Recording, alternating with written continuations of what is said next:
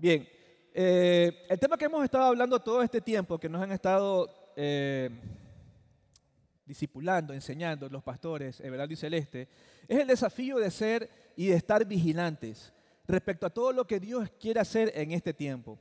nos han hablado de no estar como aquellas vírgenes insensatas, dormidas tal vez, que no cuidaron del aceite que era necesario tener porque ya se acercaba la venida del esposo. Ellas pensaban, el esposo tarda en venir, ah, vamos a dormir. Y de pronto su cansancio físico o su agotamiento las llevó a todas diez a dormir, pero el problema era de que cinco de ellas no habían provisionado aceite para cuando llegara el esposo. Y conocemos la historia y la exhortación es a ser gente inteligente, prudente, a ser personas que estemos atentas, vigilantes respecto a todo lo que Dios nos ha llamado a hacer, a no estar dormidos, a no estar impávidos o quietos ante todas estas circunstancias que estamos viviendo al día de hoy. Nuestra ciudad, nuestro país está haciendo o está viviendo situaciones complicadas, no solo eh, temas que tienen que ver con la naturaleza, sino situaciones de violencia, de pandillerismo, de ciertas organizaciones que están haciendo mucho daño. Es penoso toda esta situación, mucha gente piensa en que lo único que vemos aquí lo que nos espera tal vez es caos. Pero como iglesia de Dios, como hijos de Dios, el Señor nos está llamando a estar alertas, a estar atentos. Y esto es orando, esto es escudriñando las escrituras, estando pendiente a lo que el Espíritu Santo quiera decir o quiera hacer, porque hay mucha necesidad en medio de nosotros. Pero ¿quién irá? ¿Cómo creerán si no hay quien les predique? Decía Pablo en el libro Romanos, ¿cómo creerán si no hay quien les predique? ¿Cómo oirán? ¿Cómo pueden ellos volverse de corazón a Dios si no hay quien vaya. Entonces, ¿quién irá por nosotros? En el libro de Isaías, Dios les hablaba ah, y el profeta Isaías respondió, Señor, heme aquí, envíame a mí. Una persona que está vigilante, está con un corazón atento a la voz de su Dios, a la voz de su Señor. Está atento al pedido que el corazón de Dios haga. Y en, la, respuesta de Isaías, de tener un corazón vigilante a lo que Dios quería en ese momento, su respuesta fue, heme aquí Señor, envíame a mí. ¿Cuántos están dispuestos a ir a lo que Dios les llame a hacer? Amén. Muy bien. Bueno, les leo algo interesante. Eh, en, una, en un estudio, eh, encuesta que hicieron en el año 2019, esta agencia UNICEF reveló que menos de reveló que al menos uno de cada tres niños menores de 5 años, a más de 200 millones, está desnutrido o sufre, o sufre sobrepeso. Casi dos de cada tres niños entre los 6 meses y los 2 años de edad no reciben alimentos que, que potencien su crecimiento de una manera rápida y sus cerebros. Esta situación puede perjudicar su desarrollo cerebral, interferir su aprendizaje, debilitar su sistema inmunológico y aumentar el riesgo de infección. Y en muchos casos hasta la muerte. O sea, qué grave problema es el de la desnutrición. Cuando los niños no reciben el alimento que ellos deberían estar consumiendo. ¿Qué problemas puede provocar entonces una mala alimentación? Decían, hasta la muerte puede provocar. Frente a muchas enfermedades infecciones, los niños se encuentran vulnerables. Y pensamos en esto, wow, es verdad, eh, este tema de la alimentación. Cuando una persona está mal, alimentada, eh, sabemos o entendemos de que está a merced de cualquier clase de enfermedad. Se encuentra con sus defensas bajas y cualquier cosa la puede tumbar. Una pequeña gripe la puede inclusive llevar a la muerte. Y mirando estas estadísticas, eh, pensando en de que Dios nos llama a estar vigilantes, y haciendo como una pequeña analogía en cuanto a la, vida, a la vida espiritual o a lo que deberíamos nosotros tomar en cuenta en nuestra vida para no tener una vida eh, con bajas defensas, no bien nutrida, ni alimentada. Pensando en eso o haciendo una analogía en la vida espiritual, ¿qué necesitaríamos nosotros entonces para tener una vida fuerte y saludable? Hoy todo el mundo apunta a tener una alimentación sana. ¿Cuán importante es una alimentación sana? ¿Cuán importante, dicen los doctores, de que cada uno de nosotros aprenda a desayunar, o desayune bien, mejor dicho? Porque todos en un momento nos levantamos y comemos algo. Algunos se levanta, toma su vaso de leche, su pan y se fue a trabajar. Pero el desayuno realmente es muy importante. Resulta ser que en la vida espiritual también necesitamos alimentarnos para estar firmes ante cualquier situación que pueda venir. Las situaciones que estamos viviendo hoy día necesitan de gente que esté alimentada espiritualmente de la manera correcta. No de una manera media, sino como debe de ser. En un estudio eh, que se hizo sobre cuántas personas leen la Biblia, aproximadamente en un rango de 2.500 cristianos, solo el 32% de los protestantes que asistieron a la iglesia durante el periodo de la encuesta dijeron que leían la Biblia diario. Solamente el 32% de 2.500 personas. El 27%, el 27 dice que alrededor de una cuarta parte dijo que leían varias veces a la semana. No lo leían diario, sino varias veces a la semana. El 12% de los encuestados dijo que la leía una vez cada semana. Y el 11% afirmó que meditaban las escrituras varias veces cada mes. No leía, sino que meditaba. Y el 5% dijo que la leía una vez cada mes y el 12% admitió que rara vez o nunca leían la Biblia. Están hablando de porcentajes en base a un grupo en el cual se hizo este estudio de cerca de 2.500 personas y el 32% dijo que sí lo hacía diariamente, pero hubo un porcentaje que no lo hacía. Otros una vez por semana, otros una vez cada mes. ¿En cuál de los grupos que he mencionado nos encontramos nosotros, chicos? Siendo honestos, no levanten la mano, pero siendo honestos, ¿en cuál de los grupos nos encontramos?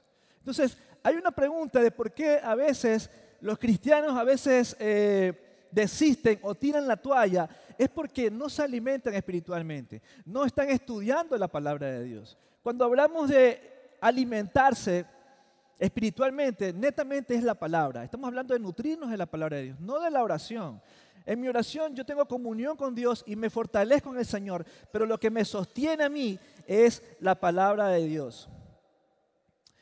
Dice que el desayuno ¿Por qué debemos tomar el desayuno? Porque después de las 10 o 12 horas de ayuno, que necesitamos energías y nutrientes para realizar nuestras actividades diarias. La falta de este provoca fatiga y, fatiga y pérdida de energía.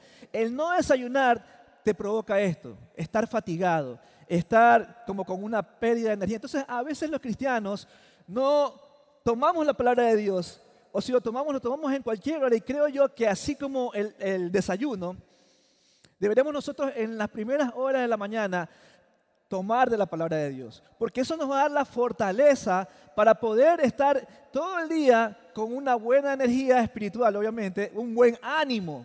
¿sí? Necesitamos nutrirnos en la palabra de Dios.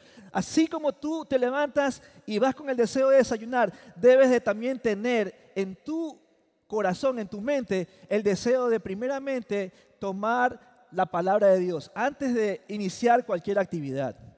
Jesús, perdón, primera de Pedro 2, 2 dice, desead como niños recién nacidos la palabra, la leche pura de la palabra para que por ella crezcáis para salvación. Dice que decimos como niños. Un niño pequeño, tenemos aquí ya algunos niños pequeños, no saben hablar, no saben expresarse, pero cuando tienen hambre, ¿qué hacen? ¿Qué hacen? Lloran, ¿verdad? O sea, ya las, ya las madres saben cuando el hijo está llorando por comida. Entonces, los niños pequeños hacen su berriche, su griterío, porque tienen hambre. Pero a veces nosotros nos conformamos y a veces no lo hacemos. A pesar de saber que necesitamos de la palabra de Dios, nos conformamos y no hacemos nada. Los niños se quejan con sus madres, lloran, pero nosotros no hacemos nada. Hemos caído a veces en, una, en un estilo de vida en el cual nos hemos conformado como estos grupos que mencionamos anteriormente, donde leen la Biblia una vez al mes, una vez por semana o de vez en cuando, de vez en nunca, mejor dicho. Y eso no está bien. Porque lo que va a producir en el cristiano es un carácter débil, que va a poder ser arrastrado por cualquier clase de mentiras, engaños, o cuando venga la crisis no va a permanecer, porque no está parado en la roca, porque no está cimentado en lo que es verdadero, en lo que es importante. Jesús dijo en una ocasión en Mateo 4:4, no solo de pan vivirá el hombre, sino de toda palabra que sale de la boca de Dios. Tenemos que estar vigilantes en este sentido en cuanto a nuestras vidas, de estar alimentándonos de la palabra que sale de la boca de Dios. No solamente eh, estar pendiente de muchos aspectos que son importantes, pero la prioridad debe ser la palabra de Dios en nuestras vidas. Decía alguien por ahí que me falte todo menos la palabra de Dios. Puede ser tal vez que te olvides de desayunar o puedes andar un día sin desayunar, pero procura que no te falte el alimentarte de la palabra de Dios en las mañanas. Jesús también dijo a sus discípulos en una ocasión, ¿ustedes también quieren marcharse? Le respondió Simón Pedro, Señor, ¿a quién iremos si solo tú tienes palabra de vida eterna y nosotros creemos y sabemos que tú eres el santo de Dios? Pero reconocía la importancia de la palabra. Al escuchar y vivir mucho tiempo con Cristo, caminando con Él, Él pudo identificar que Jesús tenía una palabra diferente, tenía una palabra que traía vida. Y a lo largo de las escrituras encontramos muchos personajes que dan testimonios de esa verdad. Y estoy seguro que tú has experimentado en algún momento cómo la palabra de Dios para ti fue vida en algún momento. Ahora, quisiera que analicemos algo. Dice eh, Hebreos 12.1,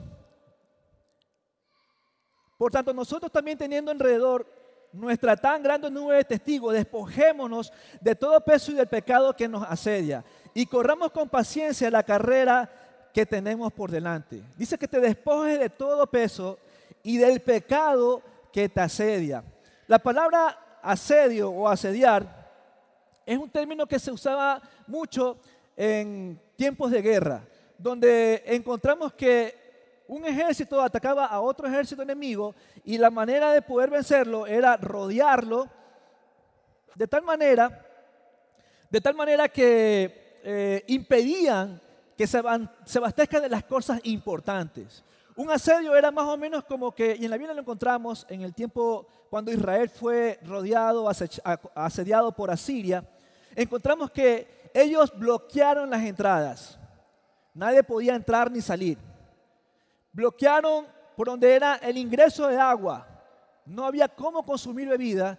Y obviamente como bloquearon las entradas principales, nadie podía traer alimentos el alimento comenzaba a acabarse y comenzaba a haber hambre en ese momento y sucedían cosas feas a veces cuando el pueblo que era sitiado, era rodeado, eh, se sentía o se veía la necesidad y desesperación de hambre, de que sus hijos no tenían que comer. A veces cometían ciertas cosas bárbaras, o sea, realmente atroces.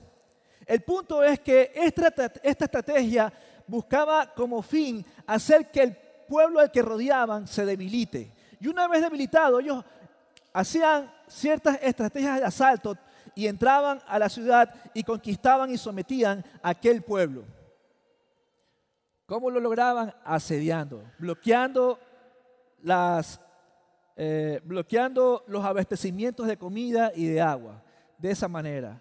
Y créanme hermanos que a veces no nos damos cuenta y pensamos y llevamos la vida tan normal porque corremos con una agenda, una agenda muy apretada, corre aquí, corre allá, hiciste lo de acá, muévete para allá, encerrados en nuestro celular. Y de una manera muy sutil, a veces hemos sido sitiados y no nos damos cuenta que el enemigo está cerrando las puertas principales por donde podemos ser alimentados espiritualmente, bloqueando los suministros del reino de Dios que están allí, están a la disposición pero nos bloquean a nosotros con muchas ideas, con muchos pensamientos, con muchas ocupaciones y no nos damos cuenta y caminamos en debilidad. Y caminamos a veces en una mentalidad eh, homogénea, combinada entre las cosas de Dios y las cosas del mundo. Pero si nosotros entendemos la importancia de la palabra, si entendemos nosotros de que de una manera sutil han venido cosas a sitiar, a cerrarnos los abastecimientos de lo que nos nutre espiritualmente. Si somos sabios y somos vigilantes, vamos a tomar alternativas o decisiones para evitar que eso nos pueda pasar. Cosas como, por ejemplo, estoy cansado, estoy agotado, hacía un día muy horrible, es una manera de asediarnos. Y decimos, no, mañana leo, ¿sí o no? ¿Cuánto le ha pasado?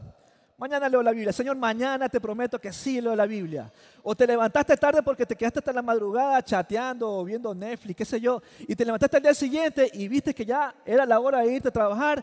Y lo de la lectura de la palabra que dijiste, en la noche, Señor, te prometo que en la noche voy a, leer la palabra de Dios. Sin embargo, no pasa. Entonces, vienen maneras en que nos asedian, nos cierran, nos nublan, nos cegan, para que no podamos entender o mirar la importancia que debemos darle a la palabra de Dios.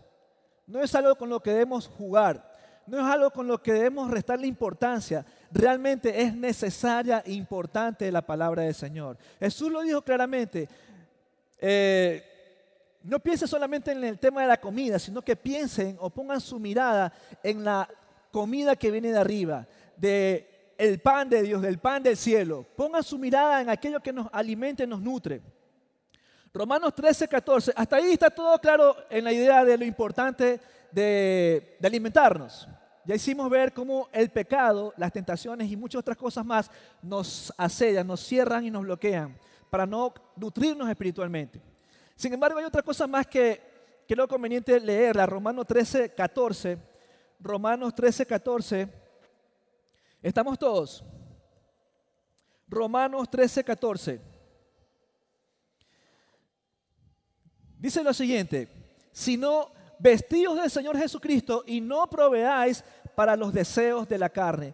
No proveáis para los deseos de la carne. Esta es otra idea. Hablamos hace un momento de asedio por las cuestiones que nos rodean, no nos damos cuenta, son sutiles. Pero ahora también viene una cuestión importante que es, dice, no proveáis para los deseos de la carne. La palabra proveáis en el griego es pronoia, que significa planear anticipadamente prevención, presentir, es un plan premeditado, es hacer una preparación para o proveer para. Se deriva de dos palabras, pro, que es antes, y no, que es pensar o contemplar. Pablo les estaba diciendo a los a los Romanos, no hagan preparativos para la gratificación de sus deseos carnales. No proveáis, era una idea de alguien de que, porque a veces nos hacemos la idea equivocada de que fulano pecó, es que como que fue caminando y salió la tentación y pecó, o tal persona cayó en pecado, eh, alguna cosa pasó, no se dio cuenta y cayó en pecado.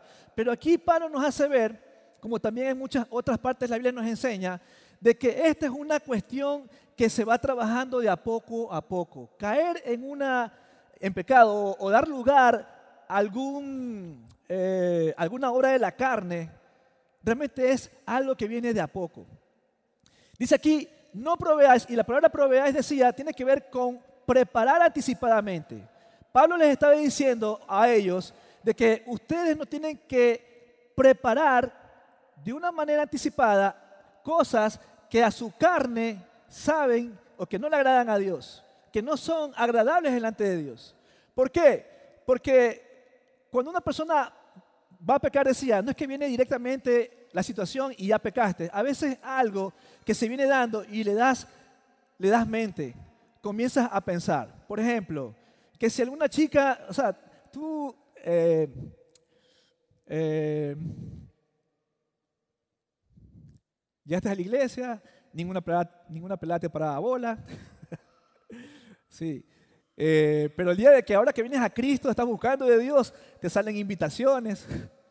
Te dicen, ven, te pago todo. ¿Quién no va a ir? Pero increíblemente vienen cosas como estas que no te paraban bola ni para salir a comer, o sea, y ahora te invitan hasta te pagan la discoteca, te pagan la chupa, te pagan todo, o sea. Entonces, y uno, ah, ¿qué está pasando aquí?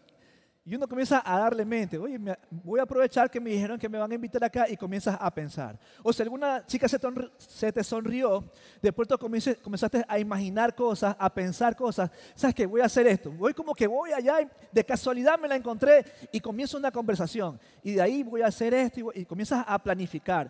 O sea, de ese tipo de cosas, de planificar para satisfacer la carne o los deseos de la carne, es lo que Pablo estaba diciendo de que no provean de que no preparen. O sea, la idea era más o menos como que a la hora de pecar, ustedes preparan una mesa. O sea, ponen la mesa, tienen el mantel, ponen la sillita, ponen el plato. O sea, No es que de momento comiste el pecado, sino que haces toda la preparación. Y la exhortación es, no hagas eso, evítate eso y de raíz tocaría ser como que radical y cortante para no caer en eso. ¿Por qué topo estos dos puntos de asediar y este punto de no proveer? Porque de alguna manera el Señor está llamándonos a nosotros, decía, a ser vigilantes, a estar atentos y no permitir o de ser arrastrados por estas mentiras. Porque a veces uno no se da cuenta de ciertas cositas y cuando ya está embarcado en una situación de la cual te sientes mal, entras en condenación, sientes que como que algo pasó con Dios, como que perdiste algo con Dios. Y el Señor no quiere que hagas eso. Dios quiere que tengas la mentalidad, el corazón de un vigilante, de tener cuidado de aquellas cosas que sabes que pueden pasar y que hemos mencionado ahorita, pero como tú eres vigilante vas a estar adelantado, anticipado. Cambio la idea de proveer para la carne ahora a proveer para alimentarte espiritualmente. ¿Qué tal si en vez de preparar la mesa para satisfacer los deseos de la carne, ahora preparas la mesa para darte un banquete espiritual? ¿Qué tal les parece la idea, chicos? ¿Les gustaría que en algún momento alguien les invite a ustedes y les diga, sabes que tengo algo preparado, un banquete de la mejor comida que no ha probado nadie en este mundo? ¿Te gustaría ser parte de ese banquete? Yo creo que todos, a todos nos encantaría. Y más que todo, si el banquete es gratis. ¿Sí o no? Cuando es gratis, todos decimos, amén. Heme aquí, Señor, envíame a mí. Cuando es gratis. Pero bueno, la idea de preparar la mesa ahora, enfocándonos al tema de nutrirnos espiritualmente, vendría en, buena hora hacernos una pregunta. ¿Qué necesitaríamos nosotros para poder preparar la mesa donde yo pueda nutrirme espiritualmente? Vamos a restaurantes y vemos unas fotos de unos platos exquisitos, por ahí una paella de marisco, por ahí un asado eh, de alguna parte de chancho, no sé, de cerdo. Algo que te guste a ti. Y cuando tú lo ves, tú dices, wow, yo quiero eso. Y tú lo pides, tú lo pides, ¿en el momento te lo sirven o no te lo sirven en el momento? Cuando tú pides la comida que te gusta y tú, tú ves en el menú, ¿no? o te traen el menú, yo quiero esto, ¿te lo sirven en el momento o no te sirven en el momento? No te lo sirven en el momento, ¿verdad? Tiene su preparación, tiene su tiempo. Entonces, yo creo que aquí, para preparar un buen desayuno, un buen alimento espiritual, necesitamos entender que se trata de un trabajo, se trata de algo, eh, como decía hace un momento, planificado, premeditado, para poder saborear y nutrir bien mi cuerpo, o en este caso mi espíritu. ¿Cuántos aquí saben cocinar? Bien. A ver las chicas, ¿dónde están? ¿Dónde están las chicas? ¿Cuántos varones saben cocinar? Levanten la mano los varones. Vean, chicas, aprendan. Yo me acuerdo cuando mi mamá me dijo, no, tenemos que salir y te va a tocar cocinar. Yo tenía creo que 15, 16 años. El mayor de cuatro hermanos. Y me dijeron que preparar algo, ya, yo lo hago, está bien. Entonces, según yo, puse la olla, pelé papas, tomate, cebolla, pimiento, lo licué, hice el refrito, lo metí en la olla con harta agua, metí las papas, metí el pollo y lo dejé hervir, hervir, hervir, hervir. Entonces cuando llegó la hora de servirnos todos, ¿no? Ya estaba el arroz y serví lo que en la olla había preparado. y todo el mundo, ¿qué es esto? Entonces, no, pues ese es un, ese es un seco de pollo. seco de pollo con papa, imagínate. o sea, un seco de pollo con papa. En mi idea yo era un seco de pollo, ¿no? Y yo le había puesto tanta agua. Eso, entonces, si no es seco, entonces debe ser un estofado de pollo. No, porque tenía tanta agua, eso es caldo. Entonces he hecho un caldo. Entonces la gozadera con mis hermanos, de los cuatro, o sea, soy el que no, no le hago mucho a la cocina, está ya testigo mi esposa. Sufre la pobre cuando me, en la casa ahí haciendo algo. El punto, chicos, es que... El punto, chicos, es que Celular, Luisa. Están llamando. Perdón, chicos, un ratito. Gracias. Es que tenemos a nuestros hijos en, un lugar y me están llamando. Disculpen. Bien, entonces yo en la cocina no soy tan bueno. Por ahí lo que sí aprendí a hacer bien, y creo que a todo guayaco le encanta, es el puré de papa. Entonces, mis hermanos y yo, cuando nos dejaban en la casa, ahí viene qué hacíamos. Toda la semana, puré de papa, la olla de puré con tu carne frita, o tu carne apanada, o tu pollo apanado. Ese era para nosotros nuestro deleite. Entonces, cuando quieran puré, me avisan nomás. Estamos a las órdenes. Este, pero mi mamá cocinaba, obviamente, mis hermanos sí les gustaba meterse en la cocina, a mí no. Ellos saben cocinar, yo me quedo, reprobé esa materia. El punto es que siempre hubo alguien que te enseñaba o ellos podían aprender de él. En este caso nosotros, para la preparación de un buen alimento espiritual, de algo que nos nutra, tenemos a alguien que nos quiere instruir en eso. Y ese alguien es el Espíritu Santo. Él es la persona técnica en esto, es la especialista en esto. Él te va a revelar la palabra que tú necesitas. Mientras tú lees la Biblia, Dios te va a revelar, el Espíritu Santo te va a revelar aquella palabra que te va a fortalecer en aquello que tú dices que eres débil.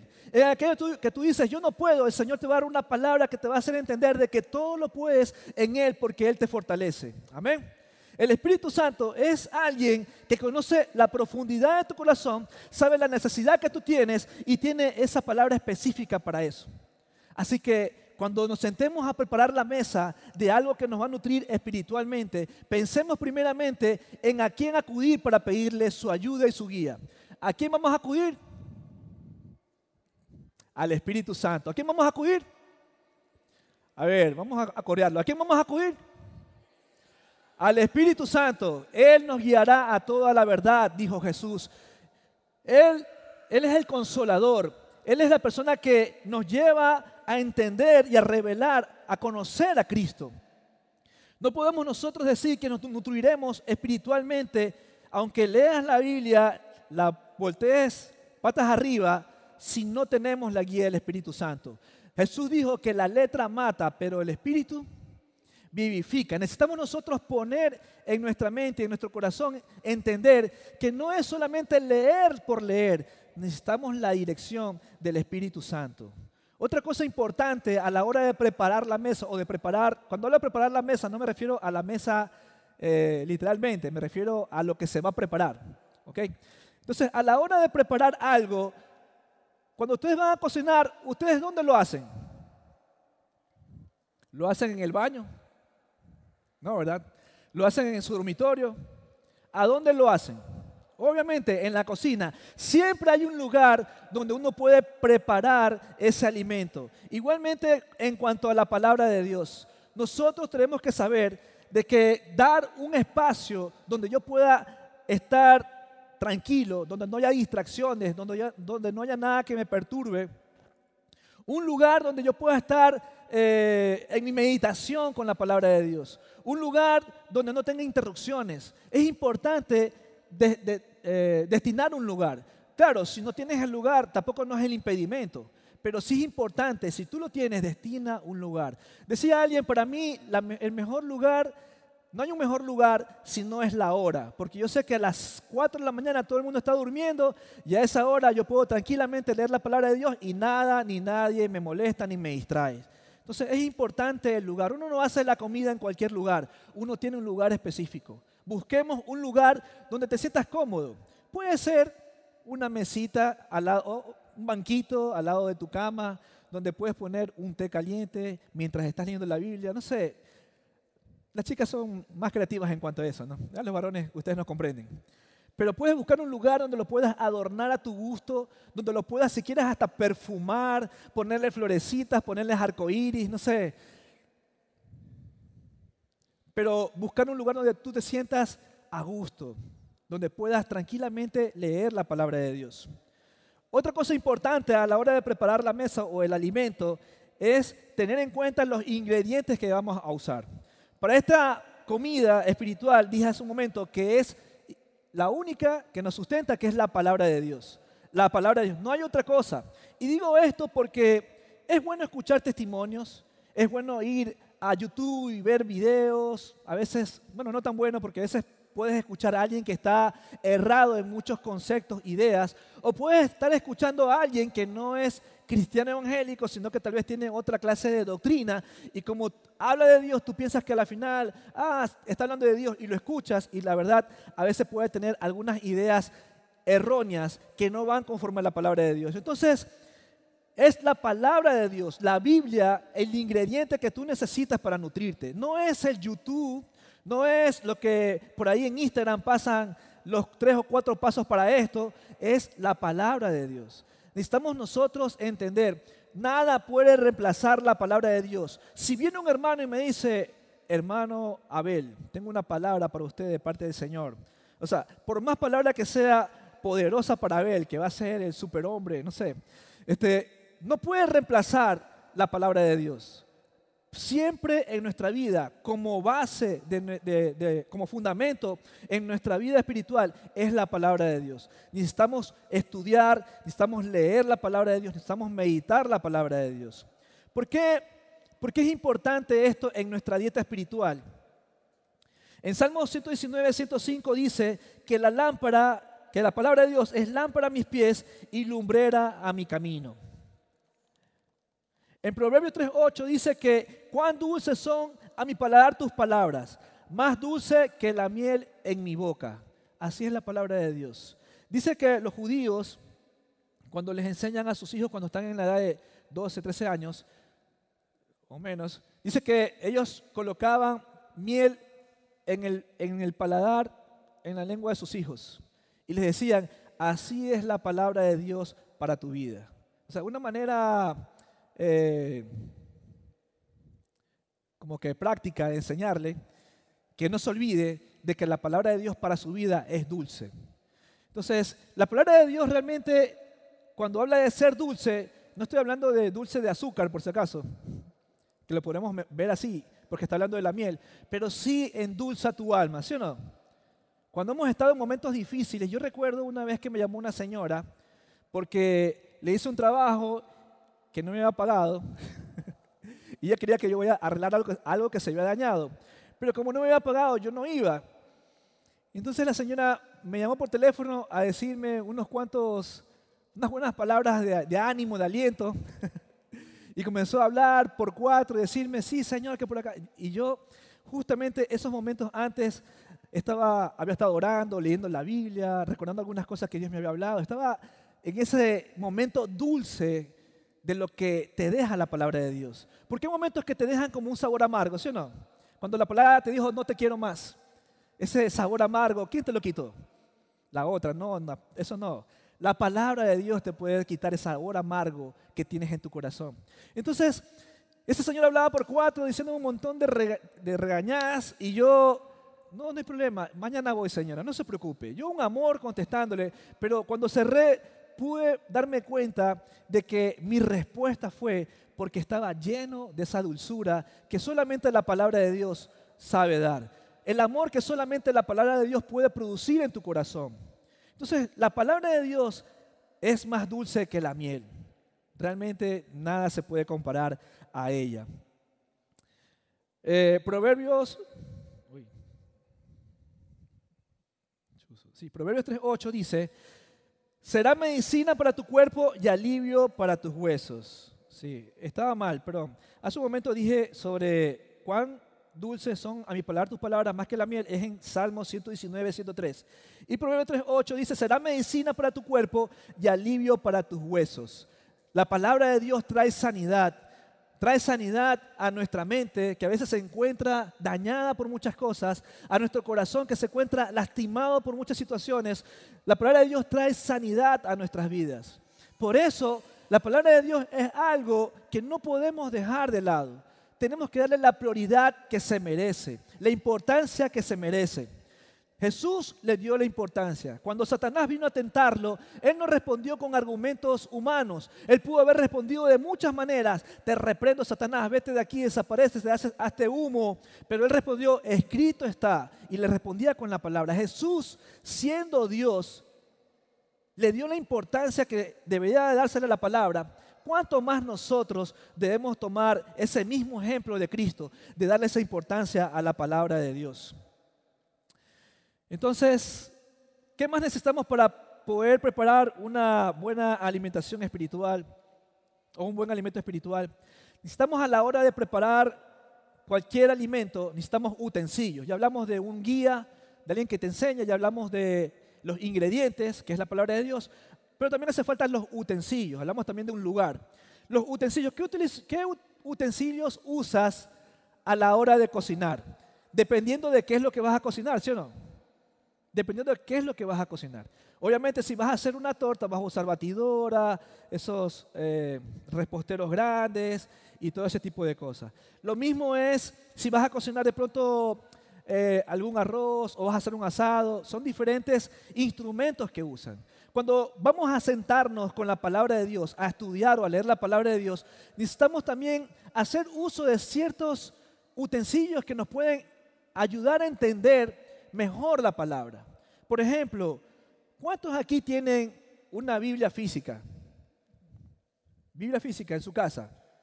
Ya los que no tienen, ahorren, inviertan en eso, porque es la mejor inversión que tú puedas tener. ¿sí? Cómprense una Biblia donde ustedes puedan subrayar, marcar y todo eso. Otra cosa es un diccionario bíblico. ¿Cuántos tienen diccionario bíblico en su casa? Diccionario bíblico. Pocas personas. El diccionario bíblico es muy importante para que puedas entender términos complicados. Porque de pronto, ¿cuántos han dicho la palabra, alguna palabra como por ejemplo, ¿qué palabra? Escudriñar. La Biblia dice, escudriñen las escrituras. ¿Quién sabe lo que significa escudriñar?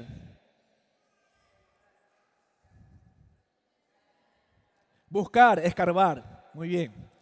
Ya. Pero tal vez algunas personas no están familiarizadas con esos términos. Y tú vas a un diccionario, un diccionario bíblico, por si acaso, van a salir a comprar un diccionario cualquiera. Un diccionario bíblico, vas a encontrar la palabra escudriñar y, te va a decir otra cosa. Entonces, sí es importante que busques un diccionario bíblico. Ahora, recomendamos o se recomienda que a la hora de usar un diccionario bíblico y las otras cosas que te voy a mencionar sean de la misma versión. Es decir, si tú tienes la versión lenguaje actual, busca un diccionario bíblico que, sea también de lenguaje actual, porque si tienes un diccionario, perdón, una Biblia de lenguaje actual y vas a usar el diccionario de otra, de otra versión de la Biblia, no vas a encontrar las mismas palabras, porque recordemos que las versiones de la Biblia eh, transmiten el mensaje pero a veces usan diferentes palabras. ¿Me explico? Entonces, es importante un diccionario para poder entender aquellos términos complicados. Por ejemplo, a veces decimos aleluya, gloria a Dios, amén.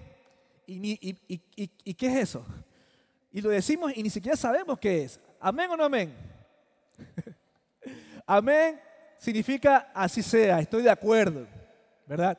Entonces, decimos cosas que a veces no entendemos. ¿Pero por qué? Porque la escuchamos y la repetimos porque todo el mundo la dice. Pero un diccionario bíblico te va a ayudar. Otra cosa importante a la hora, un utensilio que te va a ayudar a crecer en el conocimiento de la palabra de Dios es una Biblia de estudio o un comentario bíblico. ¿Por qué? Porque en ellas vas a encontrar cómo muchos estudiosos, teólogos dedicados a esto han podido eh, sumar eh, comentarios, ideas en base a la, escritura, pero con un contexto histórico, eh, un, contexto, cultural tal vez de aquella época. ¿Sí me explico? Entonces, cuando tú lees y usas un diccionario bíblico, eso te ayuda a complementar lo que estás leyendo. Es como que te da un panorama más amplio de lo que leíste. ¿Ok?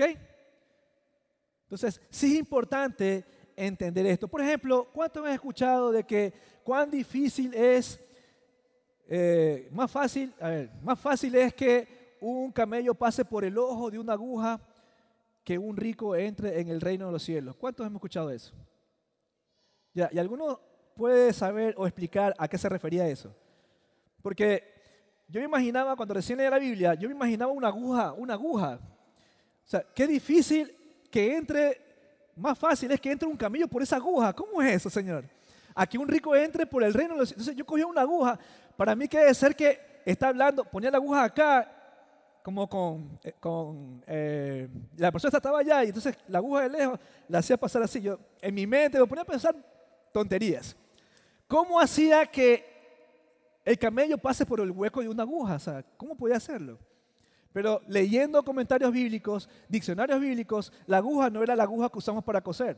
Se llamaba a una puerta o un edificio en una de las paredes de, la muralla por donde entraban, entraban y salían los mercaderes. Entonces, pero suena gracioso, suena chistoso, pero cuando tú lees esto, te abre y te ensancha la mente. Por ejemplo, mi pueblo por falta de conocimiento perece. Entonces todo el mundo, sí, porque cuando no conoces o ignoras, prácticamente te pierdes, pereces, mueres. Pero la palabra conocimiento no era tanto como la información, llenarte de información, sino que en el original la palabra usada para conocimiento era un verbo que hablaba de intimidad. Mi pueblo perece por falta de conocerme a mí porque no tiene intimidad conmigo. Tiene la información, pero no me conoce a mí. Tiene los conocimientos, sabe quién es Cristo, cómo murió, porque murió, pero no me conoce. Entonces se vuelve parte real cuando Jesús decía, este pueblo de labios me honra, pero su corazón está lejos de mí. Hay muchas cosas, decía, que nos viene bien poder conseguir una Biblia de estudio, poder conseguir un comentario bíblico. Otra, otro utensilio importante a la hora de leer la Biblia es una concordancia. Una concordancia bíblica es un libro en el que aparecen las palabras de la Biblia ordenadas alfabéticamente, con las citas bíblicas donde aparece esta palabra. Es decir, buscas una palabra por decir Babilonia en, este, en esta concordancia y vas a encontrar la palabra Babilonia y van a salir dos puntos y todas las citas bíblicas donde aparece esta palabra en la Biblia. ¿Estamos claros con eso? Lo que es una concordancia. ¿Cuántos han oído esa palabra anteriormente? Concordancia. O sea, ¿quién tiene concordancia? Bueno, importante que invirtamos en esto. Antes de gastar eh, dinero en unas cosas que de pronto no son tan importantes, pensemos en invertir en aquello que nos puede edificar en la palabra de Dios. En internet y por el móvil tú puedes descargar también muchas aplicaciones que no digo que no sirvan, sirven, sirven bastante y son muy buenas, pero cuando te vas a sentar en tu espacio, en el lugar donde separaste, en el lugar donde te vas a dedicar a estudiar la palabra de Dios, sí es importante que puedas tener algo donde tú puedas subrayar. En cambio, si tienes eh, una aplicación donde puedas leer, es un poco más difícil. Tal vez tú tienes más dominio en temas de manejar las notas de Samsung o entrar a algún archivo de Word eh, en la nube, qué sé yo. Tal vez se te haga fácil, pero si para ti no es fácil eso, te diría, usa la manera tradicional, o sea, usa, usa una impresa. Biblia, eh, Biblia de estudio, concordancia o comentario, diccionario bíblico. Bien, otra cosa importante a la hora de preparar los alimentos es el tiempo. El tiempo.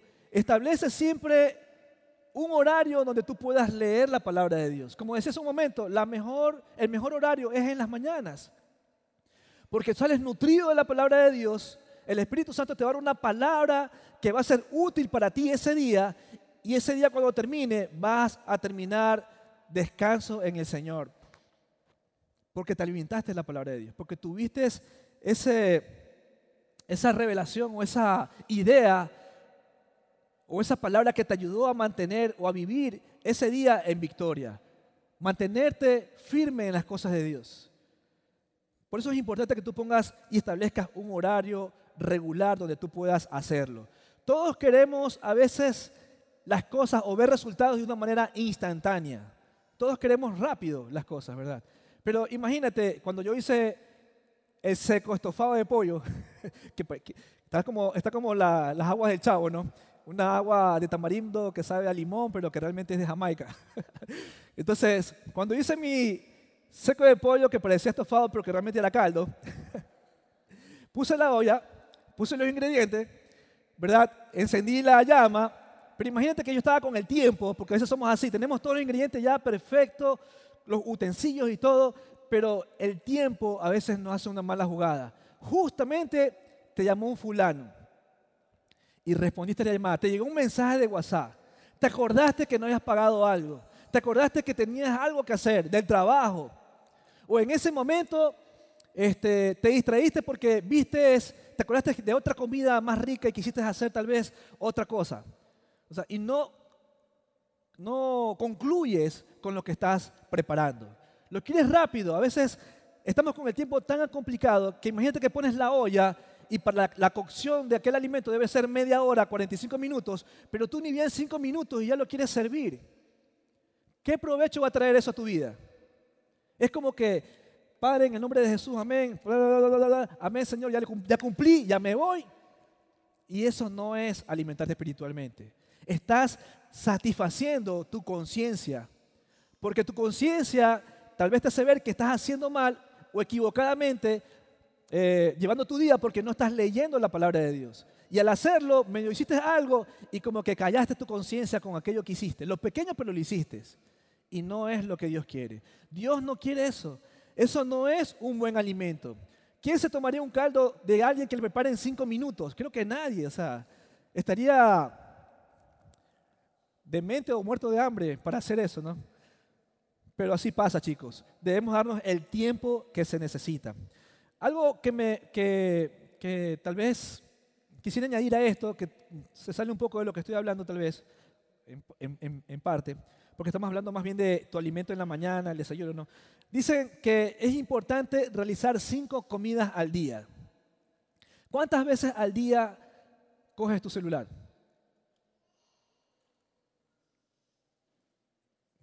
Ya no puedes ni siquiera ir al baño sin el celular, ¿sí o no? Reconócelo. ya no podemos hacer nada sin el celular. O sea, la Biblia se te queda, se me quedó la Biblia, pero se te queda el celular, te regresas a la casa, no puedes andar sin celular. Entonces nos encontramos con este tipo de cosas en la cual hemos como que cambiado los valores, le hemos dado importancia a lo que no es. Y sí es importante leer la Biblia en la mañana, pero no quita que yo pueda meditar en una cita bíblica o aprenderme o, proponerme memorizar una cita bíblica durante el día. Realiza cinco comidas al día, dice, para que puedas estar bien alimentado. Y algo que no se me pasó decir al inicio, obviamente hay comidas saludables y hay comidas que no son tan saludables. Porque yo tengo un hermano que a veces mi mamá lo retaba, yo también le llamaba la atención, porque él se levantaba y adivinen qué desayunaba. Papitas con cola. Una funda de papitas con cola, ¿puedes creer? ¿Yo qué es eso? Oye, ¿qué tal? O sea, una locura. Después, ¿por qué se enferman? Y no estoy hablando de un día, estoy hablando de que ya para él era un hábito. su desayuno era papitas fritas con cola, o sea, no salchipapa, las papitas las que venden en funditas, con una cola. Yo, qué locura. Ahí tuvimos que hablarle fuerte, porque ¿cómo puede ser? ¿Por qué después se enferman? ¿Por qué después eh, salen eh, anémicos? Porque no se alimentan bien. Entonces tenemos que diferenciar lo que verdaderamente nutre de lo que no. No puedes andarse celular. Cada cuánto coges el celular, pero no puedes leer la palabra de Dios. No puedes proponerte cambiar ese hábito por un buen hábito que es leer la palabra de Dios memorizar la palabra de Dios, estudiar la palabra de Dios. Entonces sí es importante hacer esto, de poder tener tu tiempo establecido. Un tiempo donde tú digas, nada me lo va a robar, nada me lo va a cambiar. O sea, tómate tu tiempo, siéntate en la mesa, prepara el lugar, tu Biblia, tu esa. Es más, coge tu Biblia. ¿Cuántos tienen Biblia aquí? Ahorita. Tomen su Biblia en la mano, por favor. Abran su Biblia, pero tenganla abierta. Ahora, vuela en su Biblia. Ah. A mí me encantaba una Biblia que tenía, me encantaba leerla, no sé qué tenía, no sé si era el pegamento, qué, qué usaban, pero tenía un olor que me gustaba.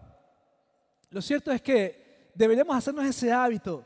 Usted coja su Biblia, huélala, abrácela, bésela, sáquela de ese lugar que está empolvado, no solamente la Biblia es para que la lleve bajo el brazo o como amuleto para que no le roben. La Biblia es para que usted la use, la lea. ¿Cuántas veces no han querido destruir este libro? ¿Cuántas veces no lo han querido desaparecer?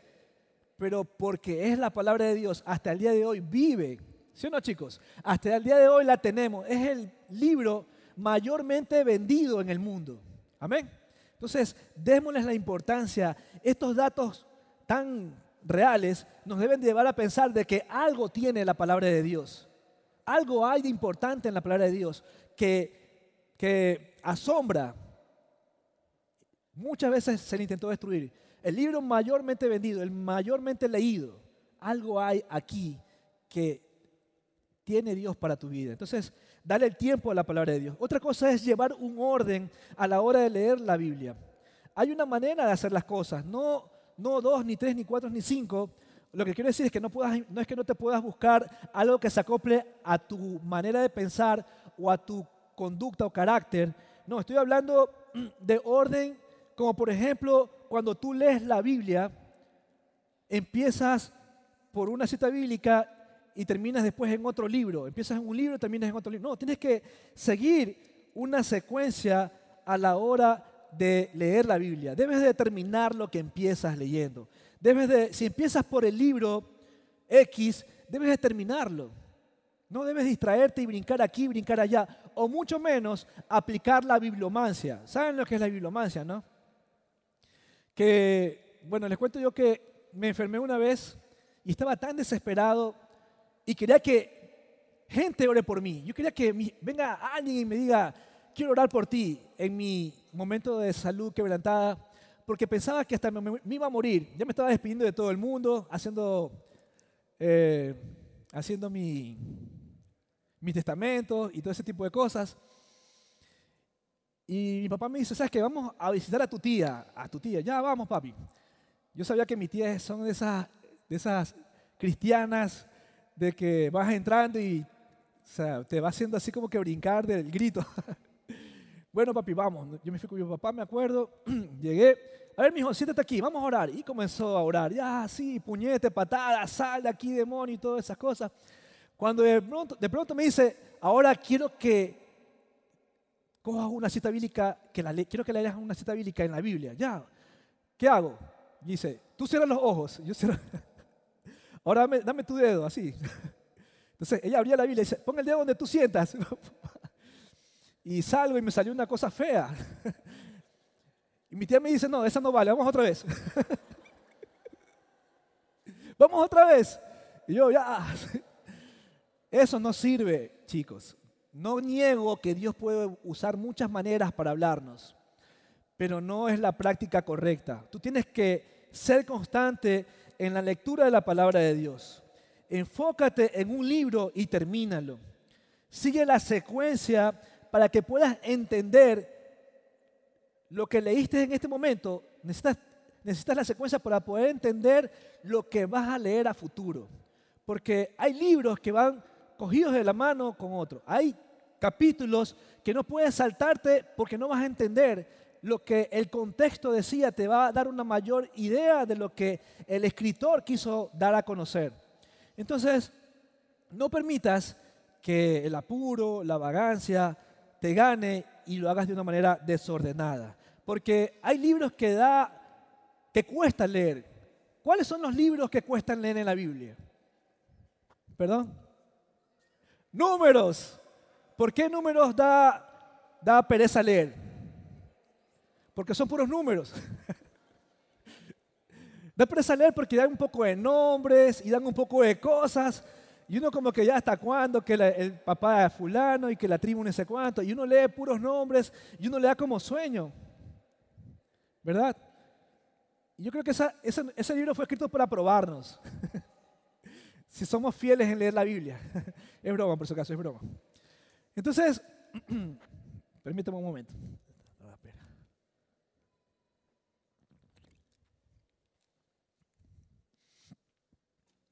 Entonces, hay libros que nos cuestan leer, pero tenemos que seguir la secuencia. Por algo, algo allí que a veces Dios nos quiere hablar. No dudemos de la veracidad y del poder que tiene la palabra de Dios. La palabra de Dios es viva y eficaz y nos discierne los pensamientos que tenemos, nos discierne y nos hace ver realmente las actitudes que hay en nuestro corazón. Porque a veces nuestro corazón nos engaña, nos engañamos a nosotros mismos, pero gracias a Dios que tenemos al Espíritu Santo y tenemos la palabra de Él para hacernos entender cuál realmente es nuestra condición. Porque a veces nos creemos buenos porque cumplimos con ciertas cosas, nos creemos buenos, pero cuando leemos la palabra de Dios y en combinación con el que guía, que es el Espíritu Santo, me hace ver de que estoy equivocado, que estoy errado. Porque la palabra de Dios es como un espejo que revela la verdad que hay en nosotros. Al mirar la escritura deberíamos preguntarnos nosotros si mi vida está siendo conforme a la palabra de Dios. Si no está siendo conforme a la palabra de Dios, entonces yo tengo que tomar una decisión. Ahora, estaba hablando de ser ordenado y una de las cosas por donde todo cristiano debe empezar leyendo es los evangelios. ¿Cuántos aquí tienen menos de un mes en la iglesia? Ya. Los que tienen un año aquí en la iglesia, un año. Levántame la mano los que tienen un año aquí en la iglesia, un año. Dos nomás, tres. Bueno, los demás ya saben. ¿Han leído los evangelios? Los cuatro evangelios. ¿Por qué hay cuatro evangelios? Por eso la Biblia de estudio, por eso eh, los comentarios. ¿Por qué hay cuatro evangelios? ¿Cómo se llaman? hay un grupo de evangelios que tiene un número porque tiene algo parecido, que no les voy a decir el nombre para que lo averigüen y lo investiguen. Entonces, hay cosas de las cuales nosotros debemos estar eh, eh, como que claro de que son importantes una persona recién convertida, lo primero que debe de buscar leer es los evangelios. Los evangelios. ¿Por qué? Porque ¿de qué se trata el, evangelio? De Cristo. ¿Y a quién ellos necesitan conocer? A Cristo. ¿Sí? ellos necesitan conocer a Jesús. Entonces, ¿qué mejor recomendación cuando tú lleves un invitado o cuando tú disipules a alguien, porque a todos Dios nos llamó a ser discípulos, enséñale a ese nuevo discípulo que lo primero que tiene que leer es los evangelios. Amén. Bien, otra cosa más importante es que a la hora de comer, cuando tú lo haces, recomiendan de que mastiques con cuidados y que lo comas despacio. ¿Cuántos aquí son rápidos y furiosos a la hora de comer?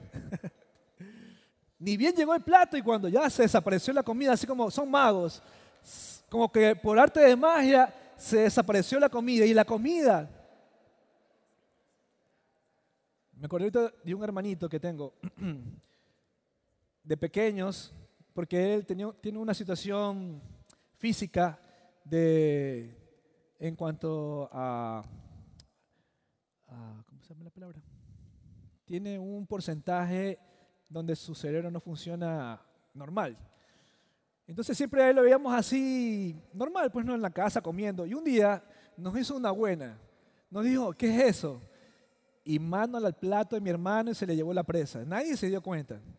Después nos dimos cuenta. O sea, nos vio la cara ahí.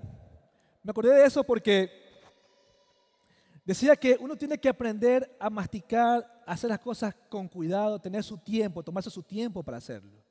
Porque por distraído, mira, a mi hermano se le llevaron a la presa.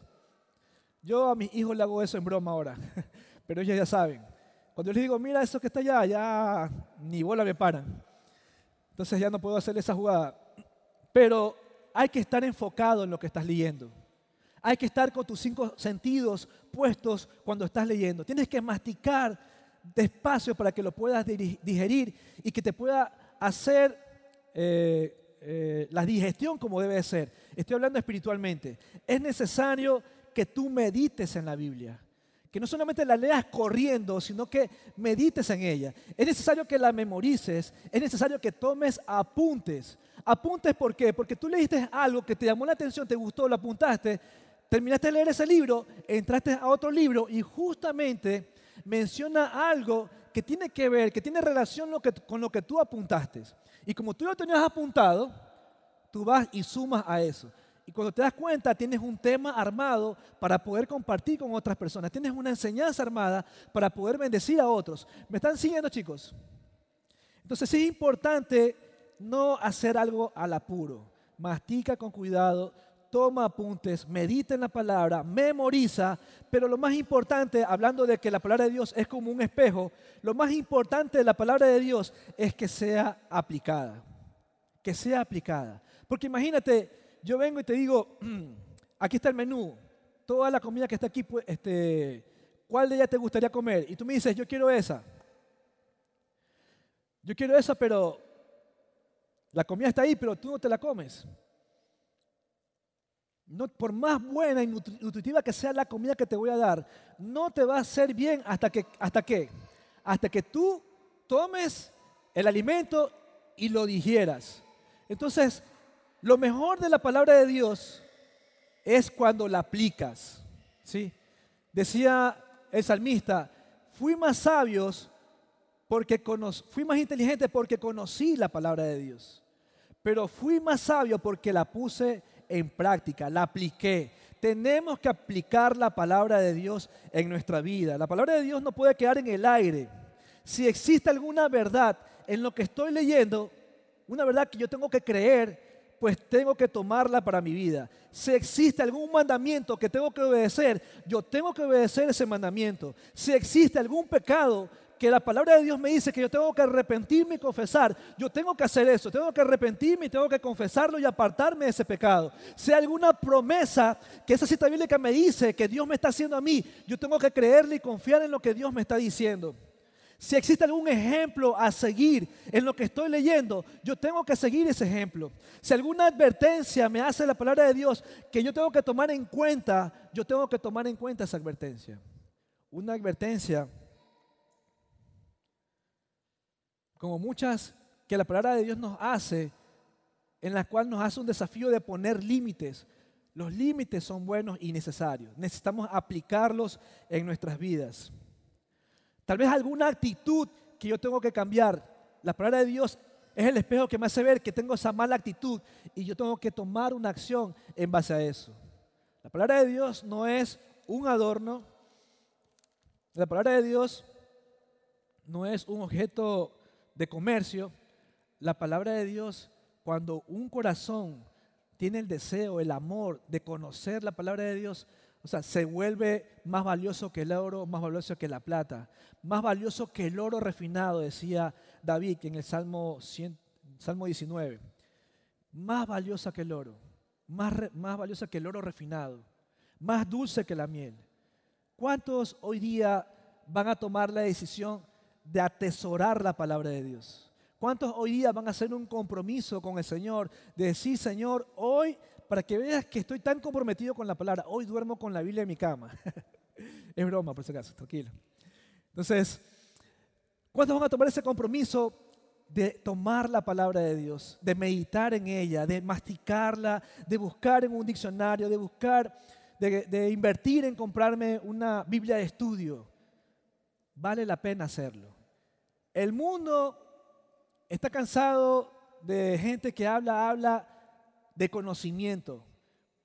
El mundo necesita conocer a ese Dios vivo. Y cuando nosotros nos sumergimos en el mundo de la palabra de Dios, estamos, como nos, estamos conociendo a Dios como verdaderamente debe de ser. ¿sí? Decía Job, Señor, de oídas yo te había oído pero ahora mis ojos te ven. Hermanos, a veces leemos la Biblia de una manera que conocemos a Dios de oídas, pero cuando nos profundizamos en la palabra de Dios y nos comprometemos a estudiarla y seguimos un orden y le damos el espacio y le damos el tiempo y el Espíritu Santo le pedimos que nos guíe, esa palabra se hace tan real, tan poderosa, tan viva, que no hace falta que a veces que la predique porque la gente lo percibe porque lo ve en mi vida, porque me vi en el espejo que había cosas que tenía que tomar y lo hice, la apliqué y ahora lo que yo veía en el espejo que estaba mal y que cambié, ahora la gente lo ve. Por eso dice la palabra de Dios que somos cartas leídas por todo el mundo. Necesitamos nosotros aplicar la palabra de Dios. ¿Qué cosas y qué palabras ya Dios te ha hablado y que no las has aplicado? Tal vez Dios te ha hecho una advertencia. Tal vez Dios te ha dicho, ¿sabes qué? Esto no debes de hacer, esto debes de dejar y no lo has hecho. Empieza por ese paso de tomar un compromiso con lo que ya Dios te habló. Porque a veces queremos llenarnos de tanta información y queremos la revelación de que si los marcianos era verdad o no era verdad, que el 23 nos iban a llevar. Y nos llevamos de tantas cosas que pululan en las redes sobre temas apocalípticos cuando no es lo importante. Los discípulos vieron cuando Jesús subía al cielo en una nube y aparecieron dos ángeles y le dijeron, ¿qué hacen ahí mirando hacia el cielo? Así como Él vino, así también Él va a venir. Vayan y vayan a donde el Señor los envió. En otras palabras, dejen de estar viendo esos cuentos, dejen de estar viendo o viviendo o escuchando esas engañosas ideas, eh, cosas vanas, eh, filosofías, maneras de pensar y concéntrense en lo importante. ¿Dónde está lo importante? La palabra de Dios. Las experiencias de otros no pueden superar ni cambiarse por la palabra de Dios. El testimonio de otros no puede superar ni cambiarse por la palabra. La palabra de Dios es única, es eficaz, es verdadera. Amén. Entonces, vamos a hacer algo, vamos a ponernos en pie, por favor. Y vamos, vamos a orar. Dice la palabra que le decía, le decía eh, en la ley al, pueblo judío de que escribe la palabra en las paredes, escribe, átalas a tu cuello, tatúatelas, no sé, no sé qué podamos hacer. Algo que me gusta de mi esposa, aparte de que me gusta ella toda la vida, lo que me gusta de mi esposa es que escribe la Biblia, textos bíblicos y por ahí los va pegando. O sea, los va pegando en la pared, los va pegando en la refrigeradora, los va pegando en el cuarto. Me gusta eso de ella porque uno lee la Biblia, pero a veces uno va caminando así como que los ojos van volando por cualquier lado y uno se encuentra con una cita bíblica que obviamente a ella le llegó y la comparte y como que se te va quedando, o sea, te va, te va impactando, algo va haciendo la palabra de Dios. Entonces, no quisiera que hagan una oración que yo les diga que hagan, sino que quisiera más bien, o cuál es el deseo de Dios en este momento, es que podamos tomar un compromiso con la palabra. Un compromiso eh, de hacer cosas creativas inclusive con la palabra de Dios. Como dije, mi esposa escribía en las paredes, no en las paredes, perdón, en papel y los pegaba por ahí.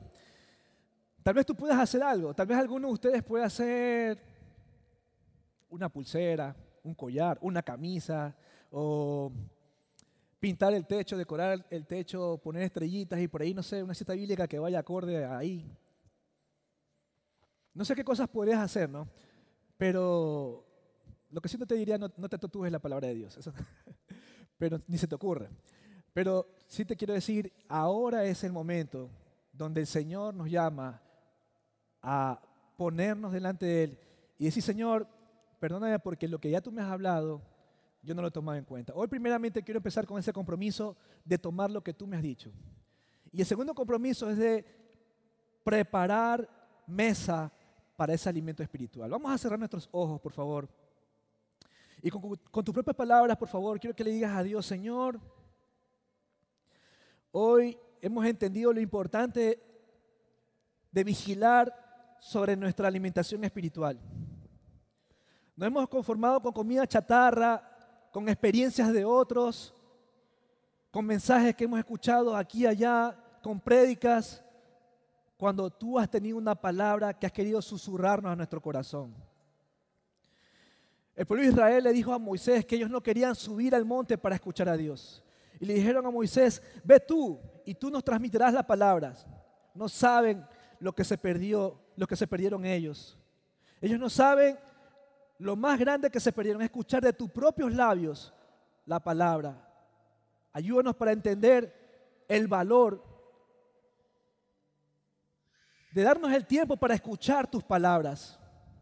No que otro nos cuente, no que otro nos diga, sino que queremos escuchar tu palabra. Esa palabra Señor, viva y eficaz. Esa palabra que trae sanidad, esa palabra que trae dulzura a nuestro corazón, esa palabra que trae paz, que nos liberta, que nos, nos libera del yugo, de la opresión, de la tristeza, de la ansiedad, del temor. Hoy oramos, Padre, en esta, en esta tarde, en esta noche, Señor, que tú hables a nuestras vidas. Y sé que antes de decirnos, antes de decirte, háblanos, tú quieres que primeramente valoremos lo que tú nos has hablado. Y te pedimos perdón, Señor, porque de las muchas palabras que no, nos has hablado, tal vez no hemos tomado en serio ninguna de ellas. Esta noche queremos pedirte perdón y decirte que queremos empezar como primer paso, Señor, en retomar esas palabras. Las advertencias que nos has hecho, Señor. La exhortación que nos hiciste, la recomendación que nos hiciste, el mandamiento que nos diste, Señor. Queremos tomar esas palabras que nos has dado, Señor. Y creo que, como tú has dicho en tu palabra, al que es fiel en lo poco, tú le darás más. Creo que si somos fieles con lo que ya tú nos has hablado, tú nos vas a dar más palabras, tú nos vas a seguir mostrando más. Te doy gracias por cada persona aquí en este lugar. Y te ruego, Señor, que los ayudes y que pongas en su interior el querer como el hacer en cuanto al compromiso con tu palabra. Que ellos anhelen, que ellos sean como esos niños, como leímos a su, leímos momento, como esos niños recién nacidos que, que gimen por la palabra de Dios, que claman por la palabra de Dios, que deseen de esa manera esa leche espiritual que viene de tu palabra, Señor. Hoy te ruego, Señor, que tú puedas, Señor, traer hambre y sed de tu palabra a sus corazones. Trae un deseo de buscar tu palabra. Que hay un deseo de, buscar, que, que ellos busquen, Señor, reunirse con personas que los edifiquen. Que ellos puedan reunirse contigo y primordialmente con tu Espíritu Santo, Señor, porque eres el que nos guía. Ayúdanos, Señor. Te pedimos esto en el nombre de Jesús y te damos las gracias. Gracias, Señor. Gracias porque tú eres bueno. Y te pedimos perdón una vez más, Señor, porque hemos llenado nuestro corazón de otras cosas y no de tu palabra. Hemos llenado nuestro corazón, Señor, de la aprobación de las demás personas, buscando la aprobación de los demás. Hemos llenado nuestro corazón con vanidades. Hemos llenado nuestro corazón, Señor, con sentimientos, mas no con tu palabra. Hoy te pedimos perdón y te entregamos todas las cosas y hacemos un compromiso de dar tiempo, de darnos el tiempo para vigilar como se debe, de alimentarnos como se debe. Padre, gracias te damos en este momento. Gracias, amado Dios, en el nombre de Jesús. Amén. Amén.